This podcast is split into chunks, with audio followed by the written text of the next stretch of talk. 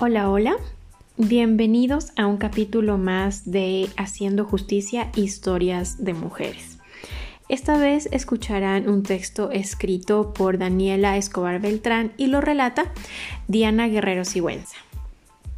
Talía Álvarez y Janet Peña. La batalla interminable en contra de la discriminación. Muchos recordarán que hace menos de dos años, la Corte Constitucional del Ecuador aceptó la unión civil entre personas del mismo sexo. Esto ocurrió en virtud de dos consultas relacionadas con la aplicación en el Ecuador de la opinión consultiva OC 247 emitida por la Corte Interamericana de Derechos Humanos que solicita a los países miembros adopten posturas sobre identidad de género, igualdad y no discriminación en parejas del mismo sexo. Sorprendentemente, el Ecuador forma parte de seis países de América del Sur que admite uniones del mismo sexo y fue el segundo en hacer efectivos estos beneficios inicialmente con la aprobación de la unión de hecho gracias al reconocimiento de diversos tipos de familia en la Constitución de la República de 2008. Pero, ¿quién estuvo detrás de este avance en los derechos de la comunidad LGBTI? Como ustedes conocen, el reconocimiento de los derechos no llegan solos y siempre existirán personas con ansias de hacerse escuchar.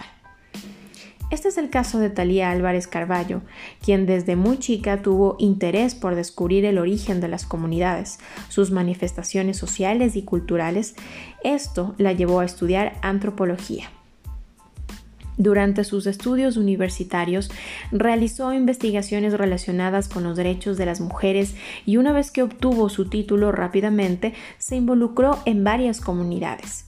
Analizó a la mujer y la discriminación relacionada con la homosexualidad, los diferentes modelos de familia, el derecho a decidir sobre sus cuerpos y la mujer migrante como jefas del hogar. Su trayectoria activista inició con el proyecto transgénero apoyando procesos de la Casa Trans y la fundación junto a otras mujeres de la Corporación Humanas del Ecuador, que trabajaba por avances en justicias de género. Estuvo posteriormente vinculada a diversos proyectos con el CEPAM, lo que la llevó a formar la primera coalición de activistas y organizaciones feministas y transfeministas. Con ello fue la primera docente en formar la primera promoción de la Escuela de Formación de Activistas de Transfeministas.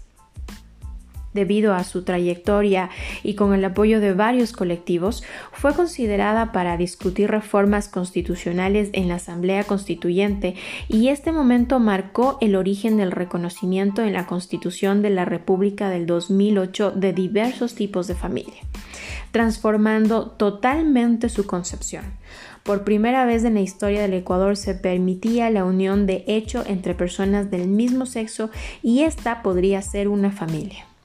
Sin duda, los caminos para el reconocimiento de los derechos de la comunidad LGBTI caminan a pasos cortos, pero siempre vemos constancia en sus objetivos, pues la discriminación en términos generales suele motivarnos más.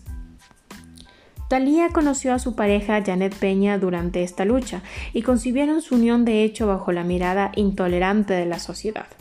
Tres años y diez meses duró esta unión ya que Talía padeció de un cáncer fulminante. Como bien mencionó Judith Battle, el matrimonio debe ser abierto a cualquier pareja de adultos que quiera entrar en ese contrato, sin fijarse en su orientación sexual es un asunto de igualdad de derechos civiles. Aún con los avances de la nueva constitución del Ecuador, el Estado continúa ejecutando actos discriminatorios en contra de la comunidad LGBTI. Tras la muerte de Talía, Janet solicitó la pensión del Montepío y cesantía, trámite que pasó por varios obstáculos ya que bajo la concepción de IES en ese entonces era totalmente inadmisible que una pareja del mismo sexo pueda acceder a este derecho.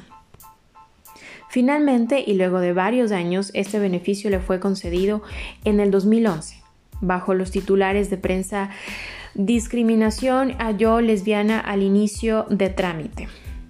Ecuador reconoce la pensión de viudedad a una lesbiana.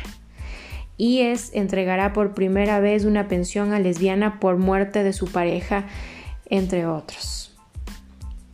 no hace falta comentar esto. Solo resta esperar que el Estado y la sociedad en algún momento se comprometan a respetar la igualdad de derechos. Muchas gracias por escucharnos. No te pierdas los siguientes capítulos de Haciendo Justicia, Historias de Mujeres y revisa más de nuestro contenido en todas nuestras redes sociales. Gracias por acompañarnos.